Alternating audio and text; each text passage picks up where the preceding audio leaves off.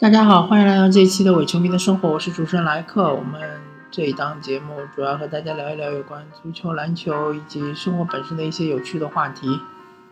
嗯，这期节目我们主要聊足球，而且主要是聊国内足球。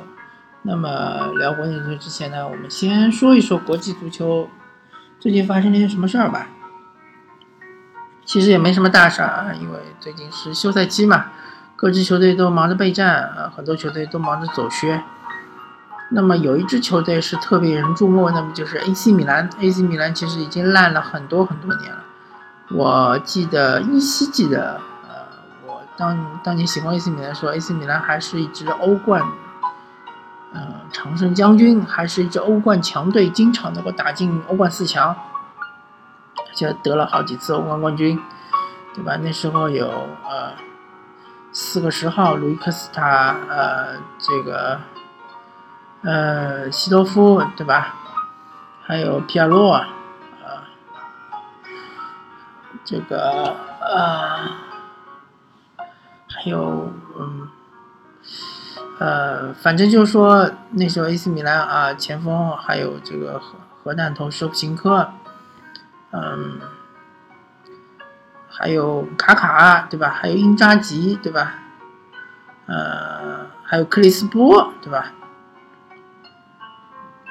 反正 AC 米兰那时候是非常非常的强，但是自从这个意大利开始经济不振之后呢，AC 米兰就开始呃走下坡路，然后呃不断不断的就是靠免签大法。一直就去签一些呃没什么实力的、没什么名气的球员，然后培养出来就卖掉，对吧？所以就实力永远就是处于这个中游或者中下游的水平。但今年就不一样了，来了一个中国资本，然后呢就开始买买买，买了据说一亿多欧元的球员，呃，甚至于把尤文图斯，对吧？堂堂的一甲几连冠。六连冠还是七连冠？啊的这样一个主力中后卫给买来了，这个是挺神奇的。那么下个赛季可就是有看头了，至少觉得好像有一支球队能够挑战尤文图斯的这个地位。之前一直觉得罗马是有实力的，但是罗马好像和尤文图斯比起来，在阵容的厚度上面还是差距还挺大的。甚至有一年，我记得罗马曾经是十连胜啊，最后还是差尤文很多分啊，最后还是联赛第二。所以尤文的霸主地位确实是很难动摇。但是 AC 米兰这么一搞的话，其实呃确实是有机会的。而且 AC 米兰啊，今年不管他能不能拿到意甲冠军吧，他最起码他的目标肯定是要打进欧冠。那意甲一定要是前三强才能打欧冠嘛，对吧？所以 AC 米兰。这一点我相信他应该是他的这个目标，而且最最令人惊讶的就是这个 AC 米兰竟然在中国和拜仁慕尼黑的一场比赛中，嗯，四比零狂胜拜仁慕尼黑。当然，嗯，拜仁也许他的状态不是最佳，对吧？也许他受到天气的影响比较大，上海最近也是四十度。这个魔都越来越有魔性了嘛？但是拜仁慕尼黑是是德国球队，请大家注意，德国球队意志力啊，各方面啊，然后他的这个呃非常的严谨啊，他是不愿意或者说他是不能够容忍自己在任何一场这个正式比赛中是被别人羞辱的。所以拜仁慕尼黑，你可以质疑说他的状态，但是你不能质疑他的态度。我相信拜仁慕尼黑的态度还是很好的。但这个比赛被 AC 米兰打了四比零，嗯，确实说明一些问题。也许 AC 米兰也没有磨合好，但是他的个人能力其实是摆在那里的，还是很强悍的。呃，也许如果真的欧洲联赛开始了开打了之后，AC 米兰再和拜仁慕尼黑踢，也许 AC 米兰可能就会被拜仁慕尼黑打四比零。但是，呃，不管怎么说，对吧？在热身赛也好，在什么赛也好，能够赢拜仁慕尼黑四比零，确实是不容易。嗯，希望 AC 米兰能够保持这个状态吧。希望他运气也好一点，不要有太多的伤病。那么这个赛季至少能够打进欧冠。那么下个赛季我们在欧冠赛场上能够看到 AC 米兰。那么其他的球队呢，其实就是也没什么太多好说的，主要是英超那几支强队又补强了，对吧？曼联来了莫拉塔，呃，哦不对，说错了，呃，切尔西来了莫拉塔，曼联来了小魔兽，呃那个阿森纳来了拉拉帕泽泽特，啊，曼城好像是补了啊后卫。呃沃克，还有呃门迪好像是，呃，那么其实利物浦和热刺并没有太多动作，热刺甚至还损失了他们的这个边后卫沃克，所以说下个赛季英超应该争夺还是非常激烈的。呃，我个人还是谨慎看好阿森纳，因为毕竟阿森纳是不用踢欧冠的嘛。不踢欧冠就意味着这个欧联杯嘛，其实就练练兵嘛。其实温格教授现在越来越放不开了。以前的时候，他其实经常是什么英呃这个联赛杯啊，还有足总杯啊，都是一些年轻球员上去踢。现在都纷纷都让主力去踢，其实这没什么意思，也也没有呃怎么说呢？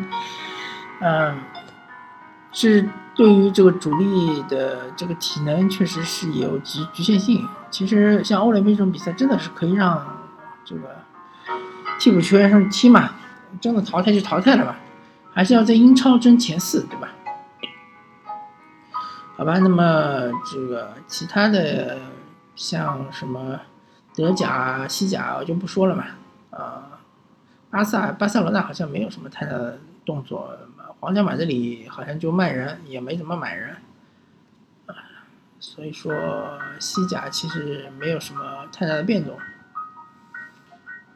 好，法甲嘛也也没什么好说了嘛。如果说大巴黎真的弄来内马尔的话，那么其实法甲又一统天下了嘛。这个摩纳哥是断然踢不过啊，有拥有内马尔的巴黎圣日耳曼的，对吧？嗯。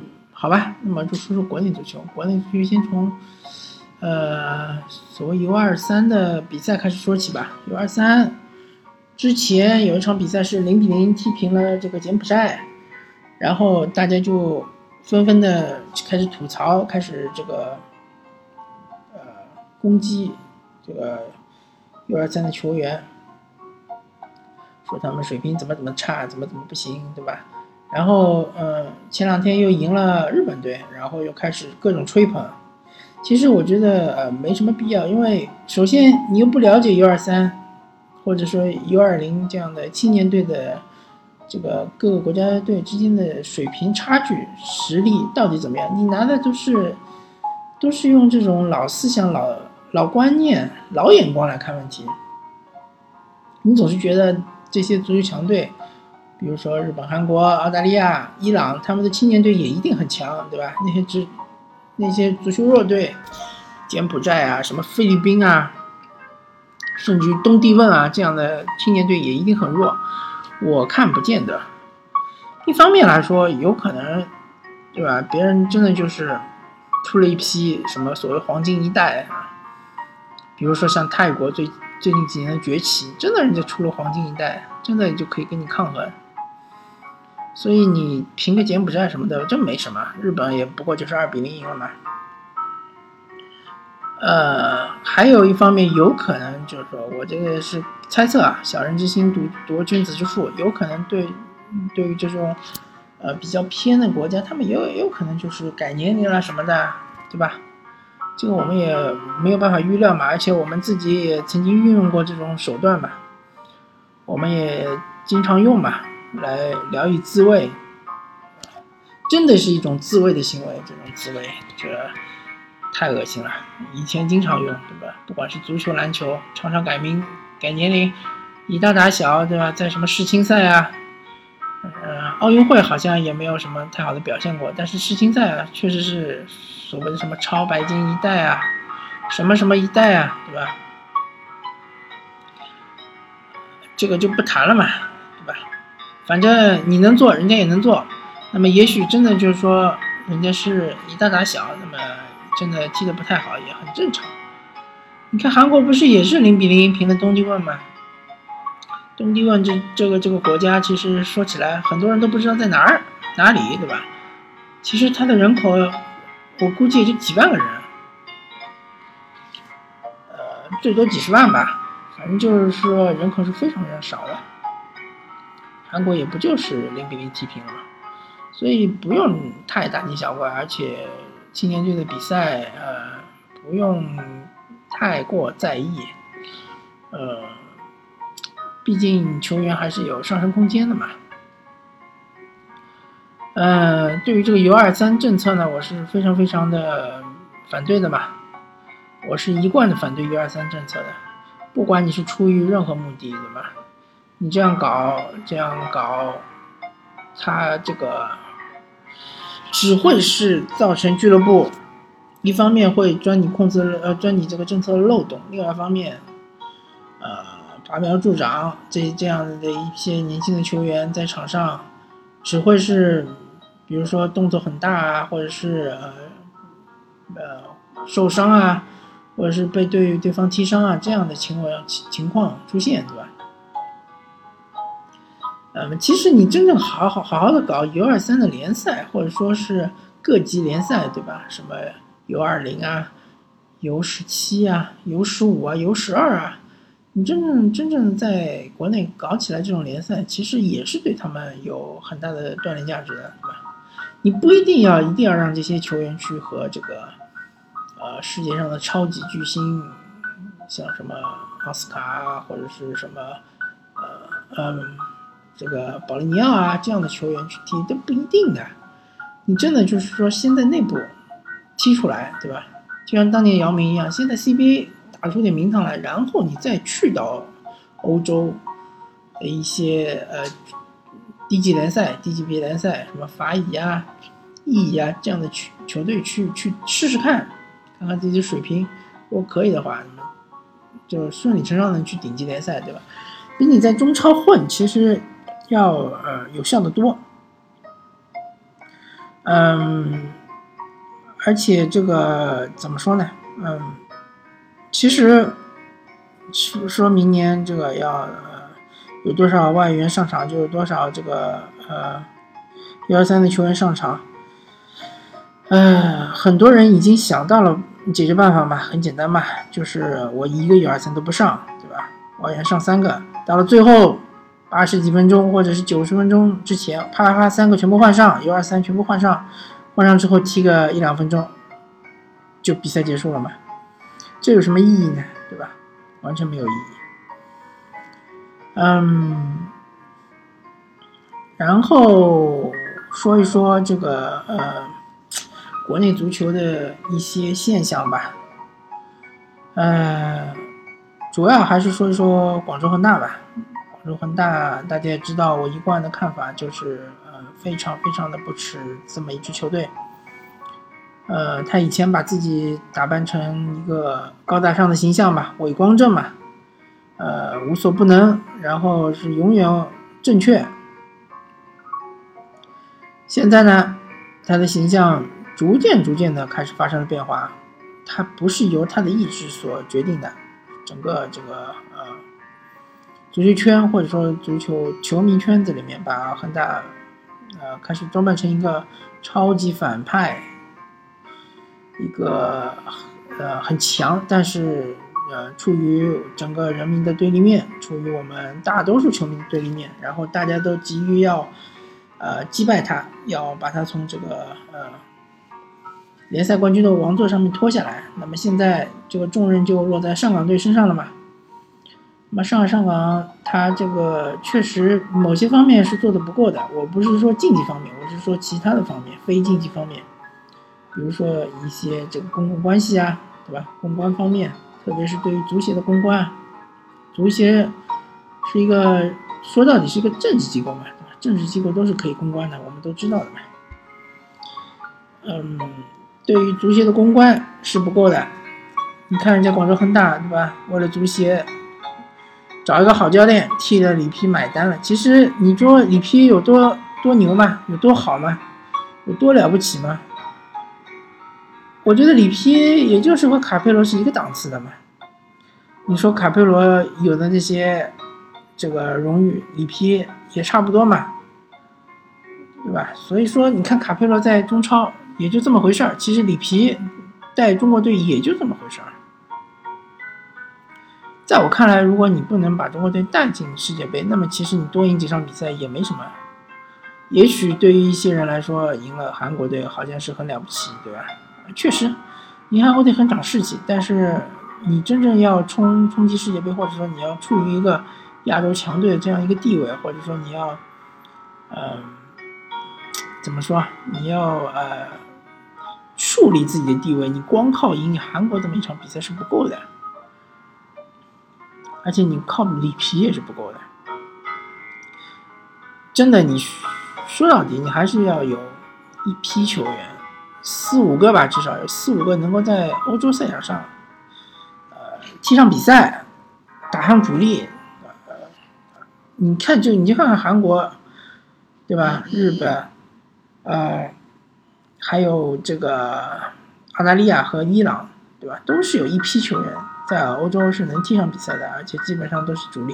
但澳大利亚情况有点特殊，澳大利亚好像是除了之前的维杜卡和那个呃，还有卡希尔，呃，这这一批球员之后呢，好像基本上也没有多少人在欧洲踢比赛。但是别忘了，澳大利亚他是玩橄榄球出身的，他的身体素质是和整个，我可以说整个亚洲，不要说足球。任何的运动项目，只要是集体运动项目，比如说排球，比如说篮球，对吧？比如说手球、水球，任何的只要是有身体对抗的，甚至不需要身体对抗，像海排球这种其实是没什么身体对抗的。只要是这种集体项目，澳大利亚都是占有优势的，因为他们都是玩橄榄球出身的嘛，玩橄榄球出身，他这个身体素质确实是。和国内是不能比的，和我们中国人素质确实不能比的。除非你像日本这样，你的技术能够高高他一筹，那你才能够抑制他，对吧？韩国遇到澳大利亚也只能服服帖帖的踢防守反击，根本就没有机会和澳大利亚在中场争夺。嗯，所以呢，这个真的就是说，大家不要意淫了，不要歪歪了，没意思的。里皮其实。也就是拿了大高工资到这里来养老，他真的为中国足球做些什么呢？其实他也做不了什么，我们也不能怪他，对吧？其实，呃，还是要靠自己，要靠个人，要靠每一个呃中国足球职业运动员个人自己要到国外去。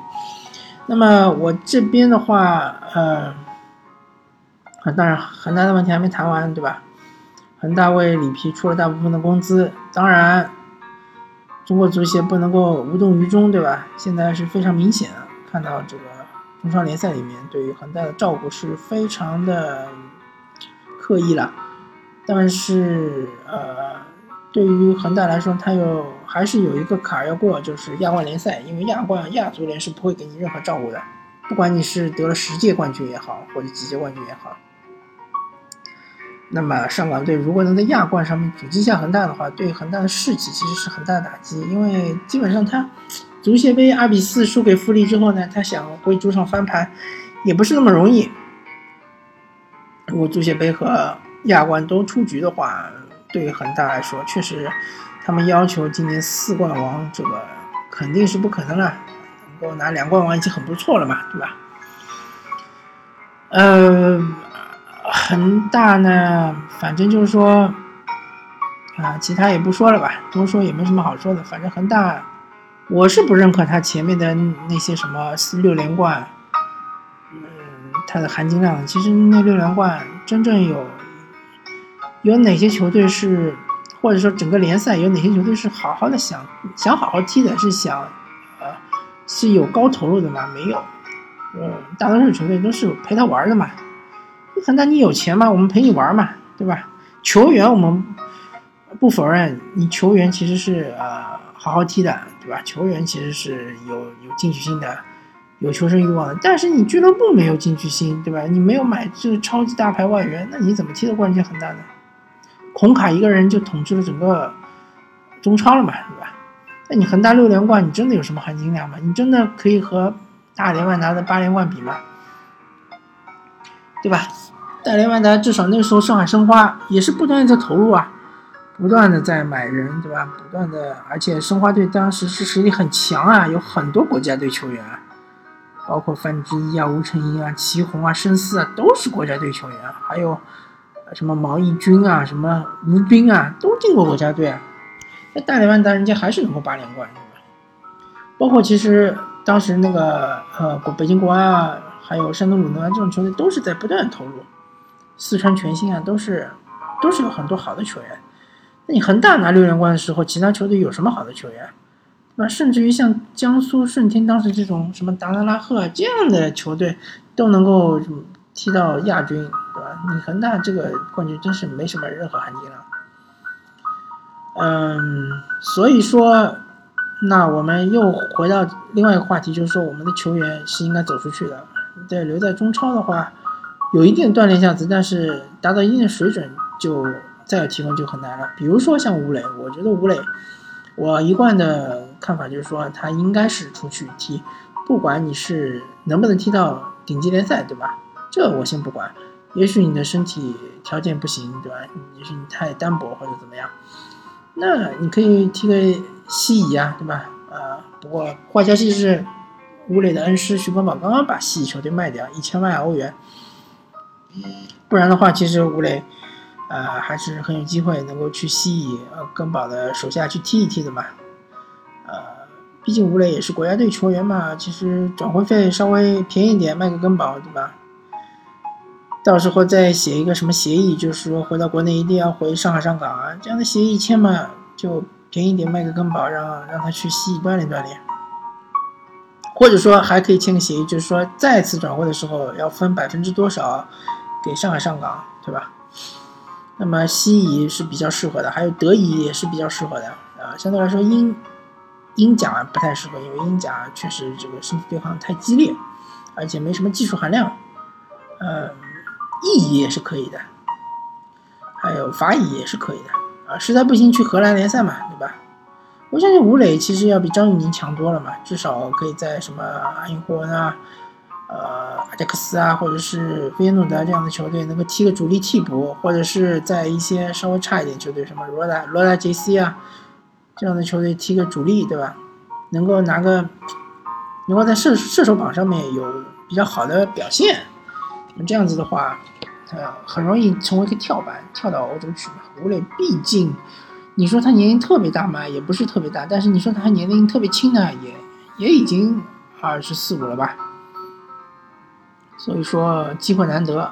那么下个赛季，我原来是认为，如果上港能够拿到联赛冠军，那应该是放吴磊走。今年还很悬。